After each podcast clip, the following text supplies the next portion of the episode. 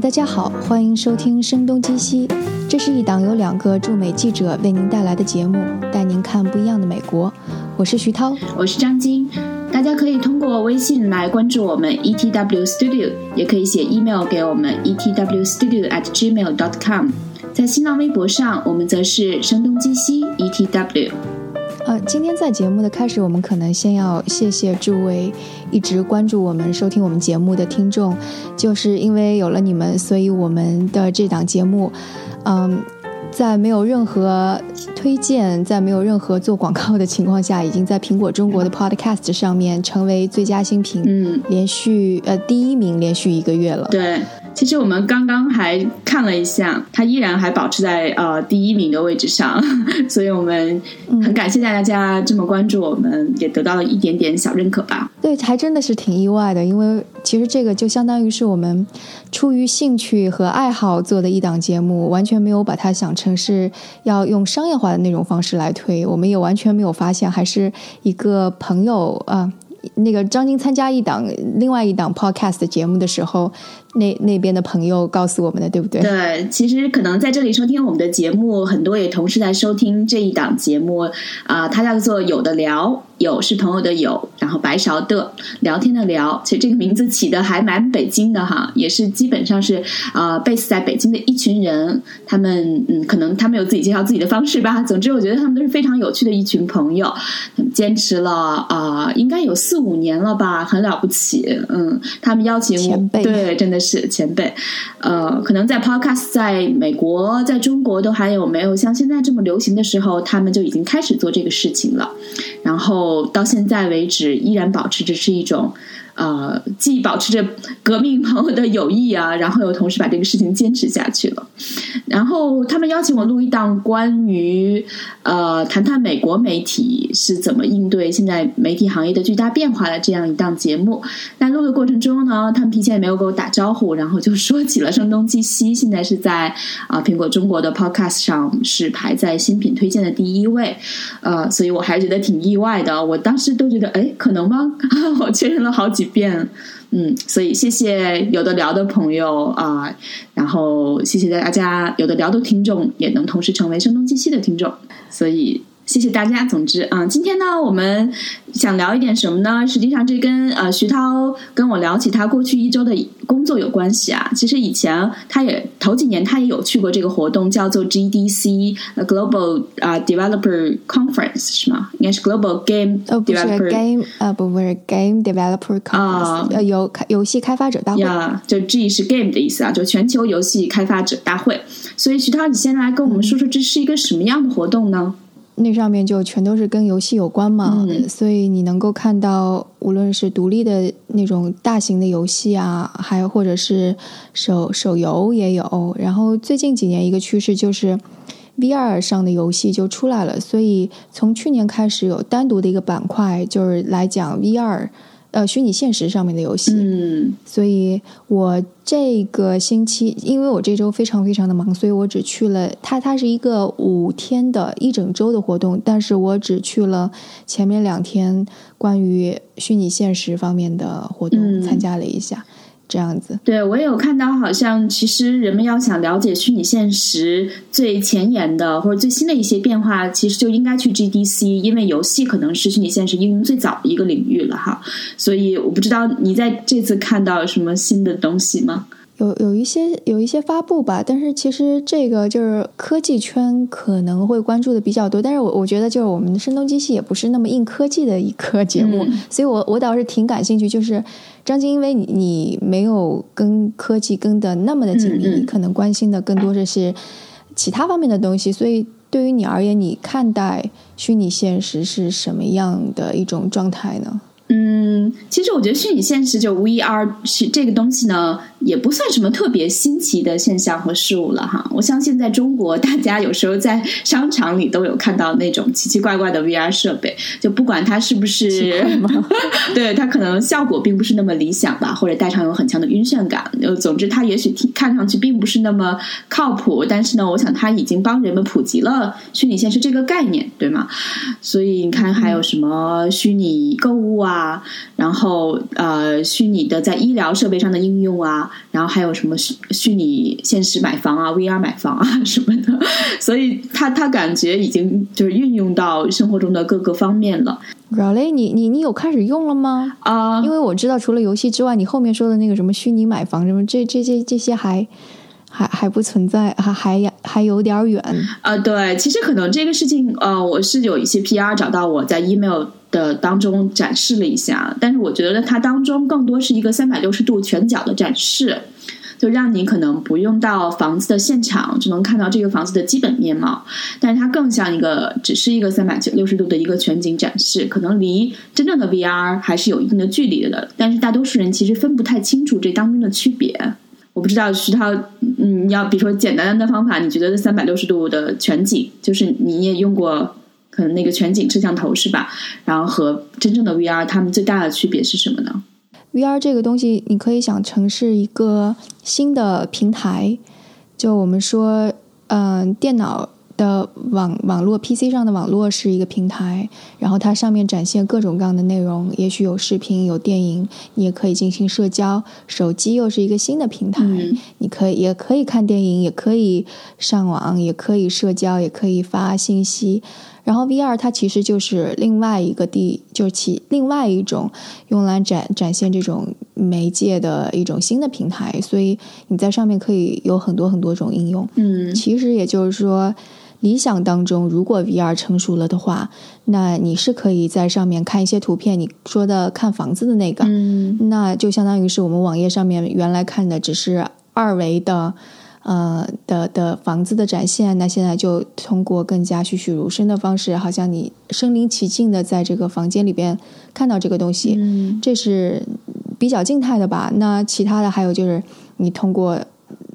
三三维的方式，你在身临其境的打游戏啊，身临其境的看电影啊，或者身临其境的跟远处的某一个人坐在一起聊天，嗯，所以。听上去，这个行业要解决，或者说不断在尝试解决的一个问题，最大的问题就是怎么能够让这个平台这个现场感更加栩栩如生，然后呃，这种互动感显得更真实，可以这样说吗？我我们就来打个比方吧，就我们的手机到底是什么时候开始能够满足我们现在什么上床之前先看一个短视频啊，然后跟。朋友聊个天啊，怎么走到这一步的？其实上面的应用越来越多，是吧？嗯，它它很复杂，就就你就想，首先它是要有手机的，它是要有硬件的。这个手机，呃，二十年前、三十年前它就是个大哥大，然后如果只是有那个大哥大的话，完全是没有办法用起来，没有办法进行我们现在这种，所以它的硬件得要不断的呃变小变轻。变便宜，每个人都能负担得起。然后它，并且还要能够变智能。它变智能了之后，还要能够嗯联网，然后它的网速要足够快，能够传递视频。然后在这个平台上面的其他的内容，又要能够好像在跨平台的兼容。然后中间又有一些什么的技巧，能够呃技术能够支撑这些游戏、这些视频的传输。所以它是一个从硬件。到操作系统、软件、中间件，以及到最后就是像应用程序，不管是游戏还是电影，这应用程序的开发，所以你就能看到这是一个完全新的世界。嗯，所经历的过程就像是我们怎么从一个大哥大的时代，最后能够跨越到智能手机的时代。我觉得我们现在是在。在 VR 这个领域，我我们现在还是大哥大的时代，都还没到诺基亚时代吗？难道？嗯，我觉得，我觉得还还，也许会学，也许会比想象的快，但绝对我们还在非常早期的一个。时刻，嗯，对，其实你说起大哥大，我倒想起我第一次使用 VR 时候的那个体验啊。那次其实看上去还是一个挺 fancy 的活动，大家都穿的漂漂亮亮的来一个酒会。这个酒会是《纽约时报》发布的自己的第一个 VR 的产品，VR 的作品。然后啊，当时他发给每个人的就是那个 Google 那个直板眼镜。后来我朋友在 Instagram 上看到我戴这个直板眼镜的照片的时候，就跟我说，如果十年之后你看你自己的这张照片，你一定会觉得自己特别搞笑。然后，但是当时我自己其实是还蛮沉浸其中的啊。虽然因为那个东西呃，算不得是什么好莱坞大片，没有那么精彩，也没有那么的动感。呃，它基本讲的是呃，当时叙利亚三个难民的故事。但是那种感觉就是，你戴上以后，呃，你环顾四周，上下左右，你特别害怕自己错过了什么。而它并不是在你目光的呃直线发生。一些事情，它是在可能很多细微的角落都有故事在发生，所以那个感觉对于我来说还是挺挺挺不一样的，所以我我自己还是挺兴奋的，很嗨的那个样子。但是呃，现在看来，那个不仅说是相对于我们未来的虚拟现实，相对于之后的那些产品，当时应该也出来那些产品啊，三星啊、HTC 啊那些产品来说，它也是呃比较呃可能没有那么物美，但价格是很便宜的。嗯嗯嗯，对。不过那个那个 Cardboard 就 Google 出的那个直板眼镜儿，它的确是效果应该是最差的了。对，但那个也有它的好处吧，因为当时它像就《纽约时报》给它的那个订户啊，送了好像是一百多万幅的 Google 的直板眼镜，因为等于有六十万个人当天就下载了那个应用，所以可以想象《纽约时报》就用它那种。传统的送报纸的大卡车，把这个直板眼镜送到各家各户，还蛮还蛮革命性的。嗯，培养了大家对 VR 的一个初步的印象吧。但但真的离 VR 世界还挺遥远的。我我记得我第一次用 VR，其实尝试的是三星的那个 Galaxy 的 VR 的眼镜。就如果如果了解 VR 头戴设备的话，其实是就那个 Google 的 Cardboard 那个是最最低低端的。然后当中有比较高端的，其实是要跟 PC 连在一起的，那就是 Oculus 和有 HTC 的一些设备，还有那个呃索尼的设备。然后处于中间的这个插手机的这个，就是三星现在在三三星三星的一个头戴设备。所以我第一次用是三星的那个设备，我当时玩的很嗨，就拿来了之后我就一直在玩。我记得我玩了一个，应该是。有点像在地窖里边要找寻东西，所以我就不断的得要左看右看，然后拼命的要用头部的动作把一些东西给拿起来。当我取下眼镜之后，我就觉得天旋地转，我第一次晕的那么厉害，完全是站也站不稳。后来我就躺在床上躺了很久，我才缓过头，缓缓过来。所以这是我糟糕的第一次的 VR 的体验。VR 的负效应，对，这就是其实这是 VR 需要解决的一个最大的问题，就是你在 VR 的世界里边，因为现在就我们在真实的世界里边，你你你眼睛看到的跟你大脑反应的东西都是匹配的嘛，但是你在 VR 世界里边，你所看到的东西它是电脑描绘出来的，所以它要跟得上你头部的运动，也就相相当于是你一转头，那你屏幕上的东西就得变化了。它得跟得上你的那个这个动作，但通常这个东西现在就是还还是有点难度的。就是如果一个游戏开发者做了这种像我体验的这这种要迅速的什么转头啊这种的，那那简直就害死害死消费者了，就害死我这样的人了。所以后来的两三年内，一两年没有那么长时间，应该一年多的时间内，几乎所有的厂商。最重要的解决的一个问题就是怎么解决眩晕的问题。嗯，所以这个问题现在解决的情况如何呢？嗯，不是，不是，应该有改善是吗？对，有改善，技术上面有改善，但是就是其实它也是给了游戏开发者一个一个怎么说呢？就是他们突然就意识到说，你在 VR 世界里的游戏开发是跟。手机上的，或者是 PC 上的，或者是嗯大型的这种游戏是完全不一样的，因为你必须得要就是面对这样子的限制，就是但凡就不管你技术多高超，但是你你只要是头一直摆来摆去摆来摆去，那用户肯定是会晕的，所以你你你可能就就还是不能够设计这样子的动作，那你可能要往别的方面想。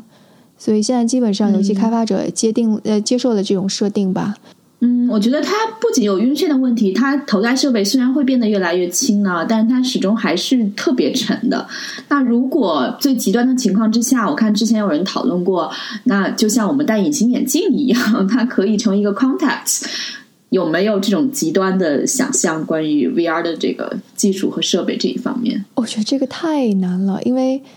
你刚刚这你说的这个隐形眼镜这种，那它就不是 VR，科幻小说它就是 AR 了，就是那个叫增强现实。你就想现在那个做增强现实的几家厂商，一个是微软，它的 HoloLens，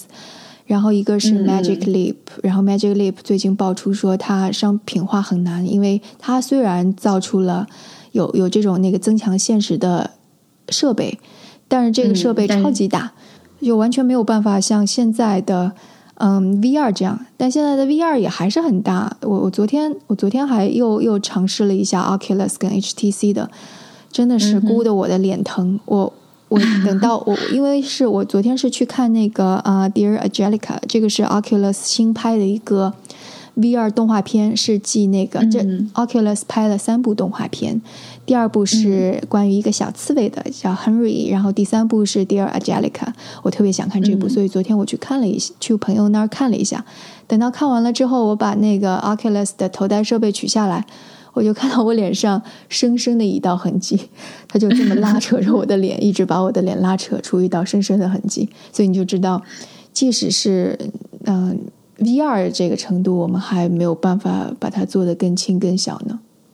嗯，所以这也是为什么大多数的 VR 的电影或者是呃纪录片，它其实长度都还是比较短的。我看通常情况下不会超过十分钟，因为大多数人在戴上这个。VR 的设备的头戴设备的时候，其实你能够承受的时间还是挺短的。我觉得这不是因为说头戴设备的问题，因为我也尝试用那个嗯 Gear VR，就是我刚刚说说的三星的那个 VR 头戴设备，尝试过看那个 Netflix，因为 Netflix 在 Gear VR 上面是有 App 的，但它就相当于是你坐在里呃，你戴上头戴设备之后，打开 Netflix。感觉就像是你在一个电影院里边看电影，或者你可以调成家庭影院的方式，或者调成你在月球上面看电影的，它就有几种模式。我是用它看过完整的美剧的，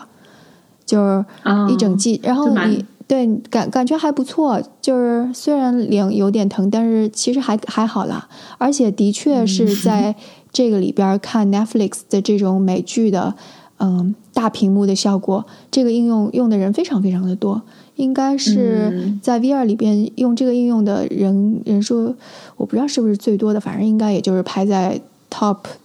top three 的，就是前三的这样的一个应用吧。然后我们刚刚说的就是你说的制作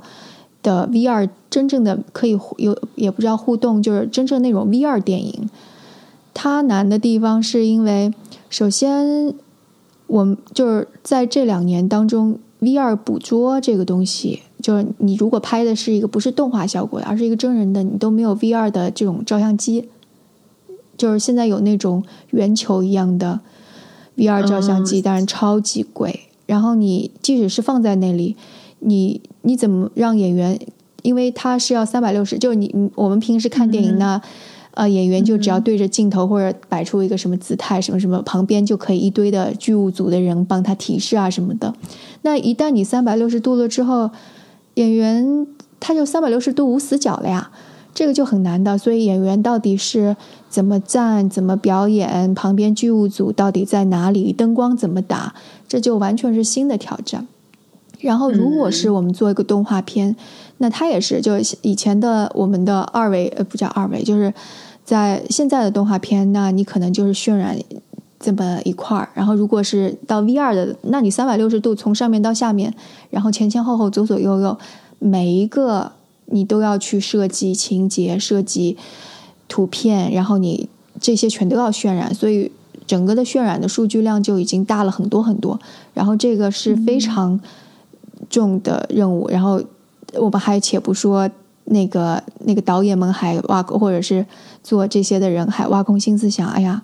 那个那个观众到底眼睛会往哪里哪里看呀？他会不会没有 get 到我给他的信息？就像你刚刚说的，说那个一戴上 VR 之后，就不知道自己就生怕错过什么，上面也看，不知道该看哪里。对对对，然后但是那所以那个导演可能就会想，哎呀，我怎么让观众能够知道，其实主线在这儿，而不是在那儿。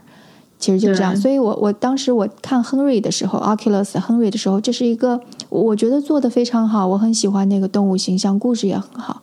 但是我戴上的时候，我在那个亨瑞就小刺猬的小小木小小木屋里边，他在他要过生日嘛，我是站在那里，他就很矮，然后我我站在那里，我就傻乎乎的，我东看看西看看。但是那个时候，因为是 Oculus 的那个开发者大会，所以旁边是有专门的引导员，他就会说：“你要不要试着坐下来？”哦，我就知道，我才知道说，哦，我要坐下来，那我就盘腿坐下，就跟那个小刺猬一样高了。这个时候，小刺猬转过头来的时候，我就能够看到他眼睛里边亮晶晶的那种感觉，你就突然一下子拉近了跟他的距离感，然后他表现出来的悲伤啊、开心啊、失望啊，你就突然一下子就能够更加感同身受一点。所以，这个就是为什么需要一个引导员在那里，就是因为。嗯，导演或者什么的，就制作这个的人，他还没有想出来说，我在这个短片里边，即使只有很短的，那我怎么去引导，不破坏故事主线的情况下，引导大家说，啊，我是可以坐下来的。我印象中也看过一个 VR 短片，是在去年的纽约的崔贝卡电影节上。然后当时他们也说前前后后修改了一百多次。然后这个过程之中，就是不断的请观众来，然后他们会看观众的反应，看他的眼神更多的朝向哪个方向，然后从而把这个电影就这个小短片再做相应的修改。基本上是看啊，通过跟人们的这种很长时间的磨合互互动，拿出最后的这个成片。嗯，我觉得这个成本啊，然后精力和代价也是 也是巨大的吧，因为不可能做到你最后啊让人们看的时候能有一个引导提示，就即便比如说会有一个语音的提示，那其实感觉还是挺奇怪的嘛，因为你不是在玩一个游戏，你还是在看一个短片，你不希望可能外界有这些太多的干扰的东西。其实那个，嗯，我我之前听过一个。也不叫讲座，算是演讲吧。是那个呃，工业光魔，就是做，应该是卢卡斯影业下面，对，星座星战的星球大战的，对对对，就是他，就是因为他们当时正在做跟星球大战相关的 VR 的东西实验，但他们得出的一个结论就是说，未来 VR 当中的这种那个 entertainment，嗯。我们说是娱，就是娱乐娱乐。其实电影跟游戏的界限是很很模糊的，因为你一旦在 VR 世界里的时候，本能的就觉得这其中的人是应该可以跟你互动的，所以这就很像是游戏的概念嘛。因为你在游戏里边，这个角色是跟你互动的，所以到底什么是电影，什么是游戏，这个界限的确是比较的模糊。对，我还真的体验过《星球大战》那个 VR 的小短片，但是其实确实是那种体验的感觉就还蛮游戏化的。是在今年伦敦的呃《星球大战》的全球粉丝大会上，然后当时我印象中，这可能是我觉得最炫酷的，因为我个人也可以算是《星球大战》的粉丝。呃，然后在这个过程中，你就是有一段是要需要拿着光剑，然后跟那些来的远处的，嗯，应该叫什么？子弹或者说一些射击物去进行一些阻挡和搏斗的，所以那个过程之中，它确实不是像你单独的在那里观赏一个电影。嗯嗯，而且据说《星战》是会出一个完整的 VR 的版本嘛？多长呀？所以还还还挺期待的，就是一个完整的电影，是有这种计划的。但是，一部电影至少也要九十分钟呀，他他要做九十分钟那么长，我觉得这个也太长了。嗯，对，而且其实之前的这几部新的星战应该是远远超过九十分钟的，对。但是我觉得他他应该是有这个野心的，而且工业光魔它确实在技术上，啊，还是可能所有的电影特效中最领先的嘛。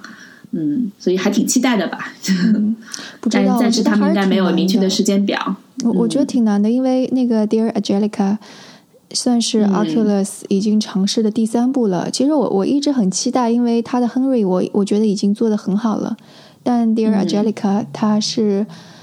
依然是一部短片，非常短。我看完了之后，它的艺术就是它的那种色彩，然后里边的图画，它它依然是个动画片，它里边的图画非常非常的美，因为它发明了一种。就就发明，嗯，也不叫发明，就是他就他就研发了一种新的，在 VR 世界里边创作的一种一套工具，所以他就能够把这些东西创作的很很很美，然后表达出艺术家想要表达那种意境。但是那个故事依然是你会觉得节奏是不是太慢了，然后依然是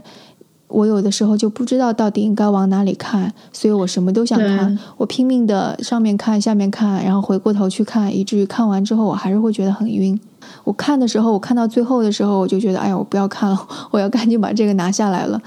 所以这个真的挺难的。如果真的是要九十分钟，你当中有任何，比方说两分钟、三分钟没有抓住观众，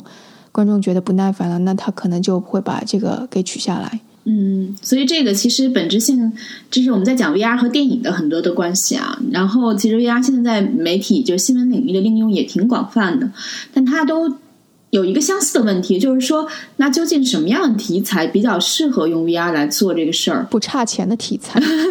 纽约时报》那个题材，呃，《纽约时报》这个 NYT VR，就大家可以在 App Store 里找到这个 App。应该是只有呃，应该是美国版的 App Store 才有，应该中文版的是没有的。就 NITVR 它是上线的时间是一五年的十一月，就刚才我提到的我第一次体验的时候，到目前也才一年多一些，但它已经有大概二三十个的 VR 的内容产品了。然后这些 VR 就有一些什么题材呢？比如说我刚才说过的，在叙利亚，你怎么跟随三个呃难民儿童，身如其境的体验他们的生活？然后还有一次是讲的是，就是呃一年一度的麦加的朝圣，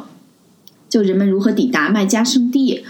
还有一个故事讲的是，因为纽约的呃，在下城的世贸中心也是去年差不多一号楼刚刚完全建好，所以他带你登上了世贸一号楼的顶端。呃，还做过一个故事是教你带你去看了冥王星。嗯，最后还有一些一战的故事，就是什么啊，在伊拉克巴格达附近怎么跟 ISIS 决战啊什么的。所以你能看到他这样的题材选择，基本上是你很期待自己能在现场的那些感觉。所以呃，然后我我体验过，其实我觉得冥王星的那个体验是我觉得最美妙的啊，因为宇宙总是带着很强的一些神秘感，呃，然后你的代入感会很强。嗯，比较像在当当时在嗯华盛顿的呃，应该叫航空航天博物馆吧，有一个那种完全的球形电影院，那当中有一个叫《Dark Universe》黑暗黑色宇宙黑暗宇宙的这样的一个短片啊，那种感觉很像，就是你好像被这个宇宙包围了，瞬间包围了一样。嗯，基本上就是要引起你的同理心 （empathy） 的那种。对。说到这个，你要从另外一个人的视角能够身临其境，我觉得这个很重要。但是这个真的太贵了，因为 VR 刚出来的时候我很兴奋嘛，作为一个记者，我也特别想知道说我是否能够 用 VR 去做报道。所以每次去参加跟 VR 相关的一些会议的时候，我就会去听呃那些做 VR 的呃记者们他们到底是怎么去做的。然后我就发现他们的预算其实都是在万级以上。那个一万两万美元是吧？就我觉得这都是已经非常少的了。像我看到的一个，我不知道是不是你说的那个关于难民的，他也是在中东的地方，他是想要展现出说难民到底是怎么生活的。所以就是什么，一旦那个呃警报一拉响，然后大家都往那个呃掩掩体去跑，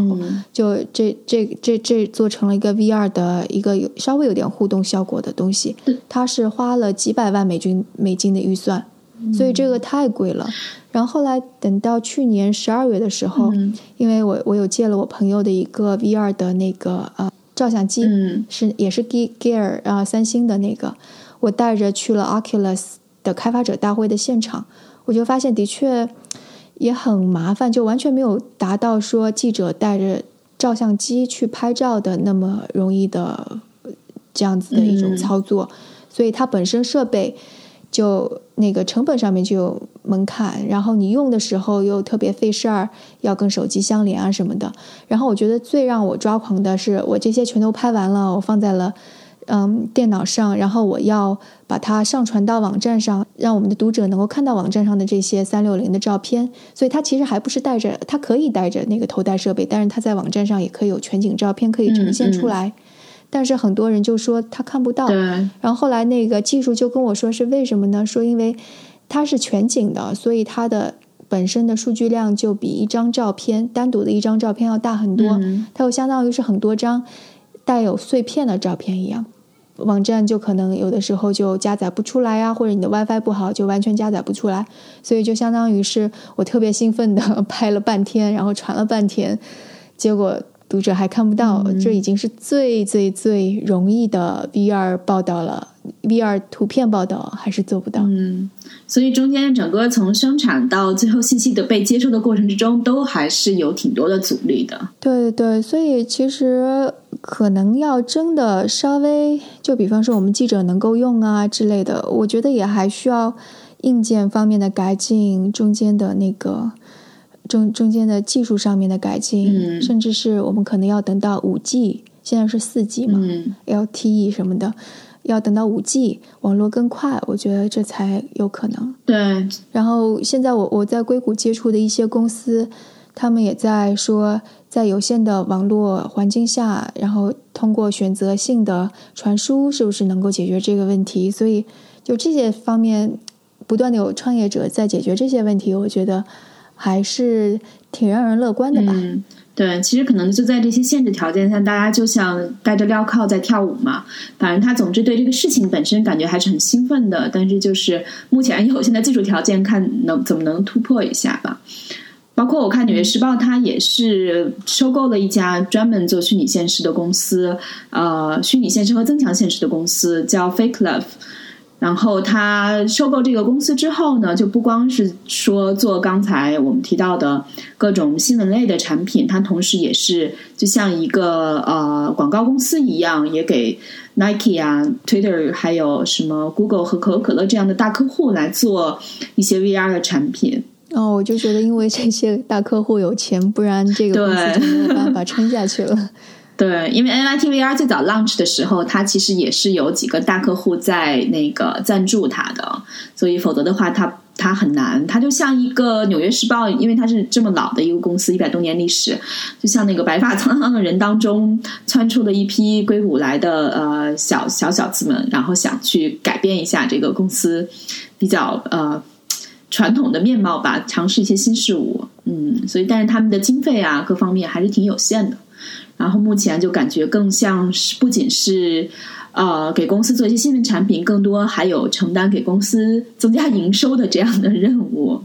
嗯，其实我之前有跟一个嗯被我就不说是被哪家公司收购了，因为他。他还挺保密的，他他就说他做的那个就有点像你刚才说的是，你说虚拟买房那种，他做的类似是这种，能够把照片呃通过机器算法整合在一起，然后通过 VR 的方式呈现给客户，然后他最后我就说你为什么要把你的公司给卖掉？他又说现在赚钱太。太难了，就是他能够预计到接下来一两年依然是苦哈哈的赚一点非常少的广告费。他说，与其这样，那我还不如说把公司卖掉，然后我就可以专心做我想做的技术。其实这基本上也就反映了现在 VR 可能是一种什么样的阶段吧。嗯。就是可能大家对于它在多长时间内能出现重大的技术突破，然后能够被更多的人接受，以及能够变现，还就很难有一个时间上的判断。对，因为大家就最开始大家一个判断就是说，VR 的硬件设备出来之后，有一大批的核心那个，因为因为玩游戏的人特别 愿意往这方面的东西砸钱嘛，所以之前大家预计的是说，Oculus、HTC。的 Vive 这些硬件出来之后，有一大批的硬核玩家会为硬件买单。那这这样子，就起码这个硬件设备是可以卖着，就起码有一些钱是可以赚起来的。但去年下半年的一个趋势就是，也没有什么特别好玩的游戏，然后银河玩家也不买单，基本上在付钱在为硬件跟游戏或者各种。各种应用程序付钱的都是开发者们，因为他们要研究说啊，竞争对手在做些什么东西，我能做些什么东西，就他们在付费，所以大家就还是一个投入阶段。而且就是去年有一个育碧的游戏是叫啊《Eagle Flight》，他的那个游戏，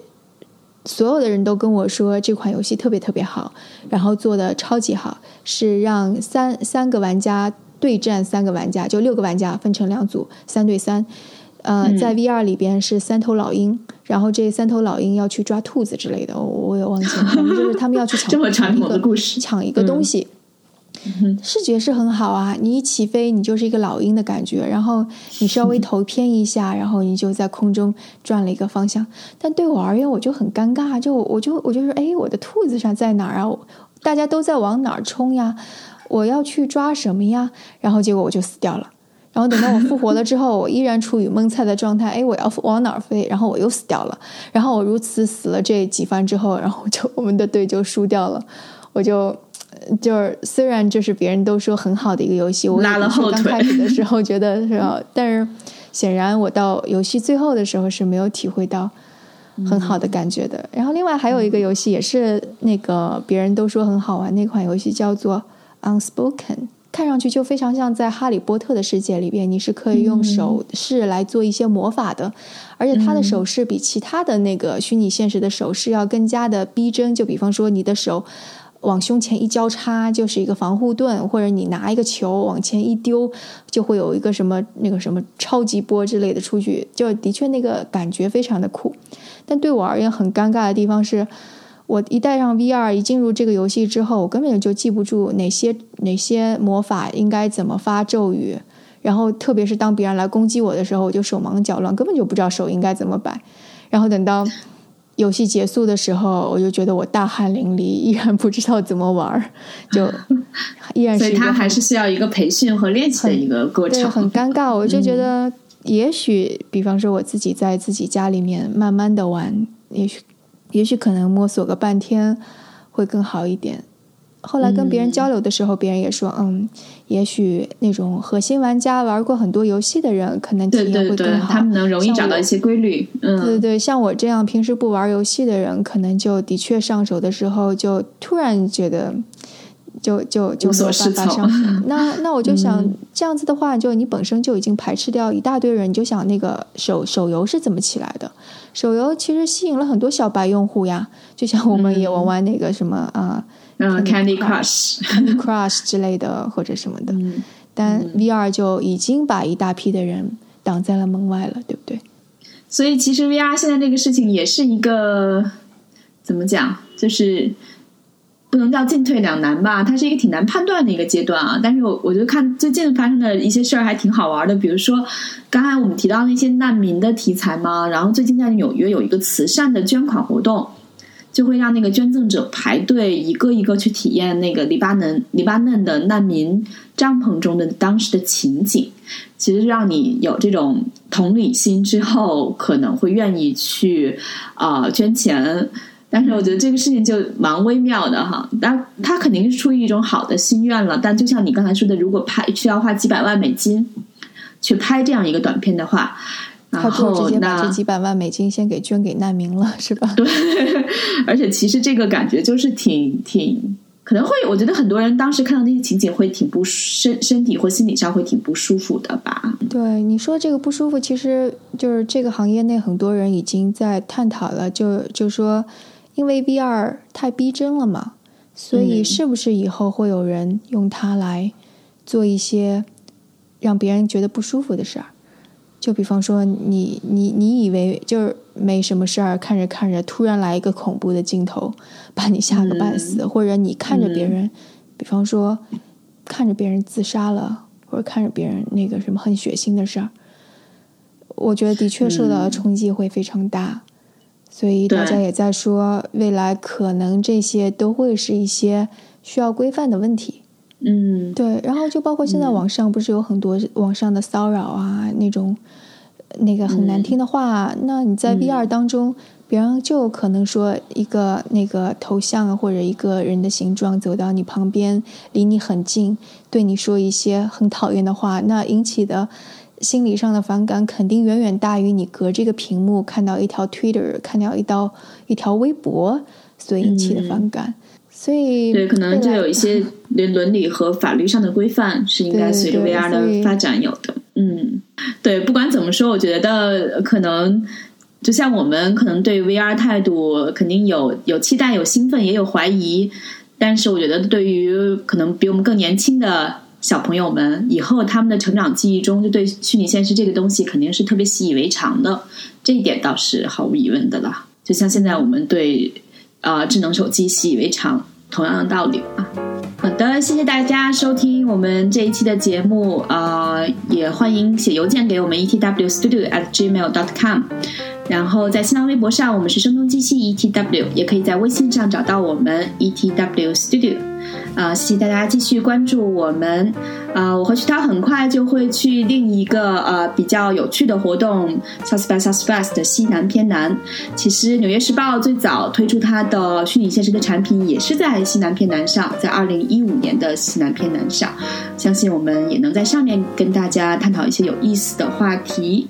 谢谢大家，我们下期节目再见。嗯，再见。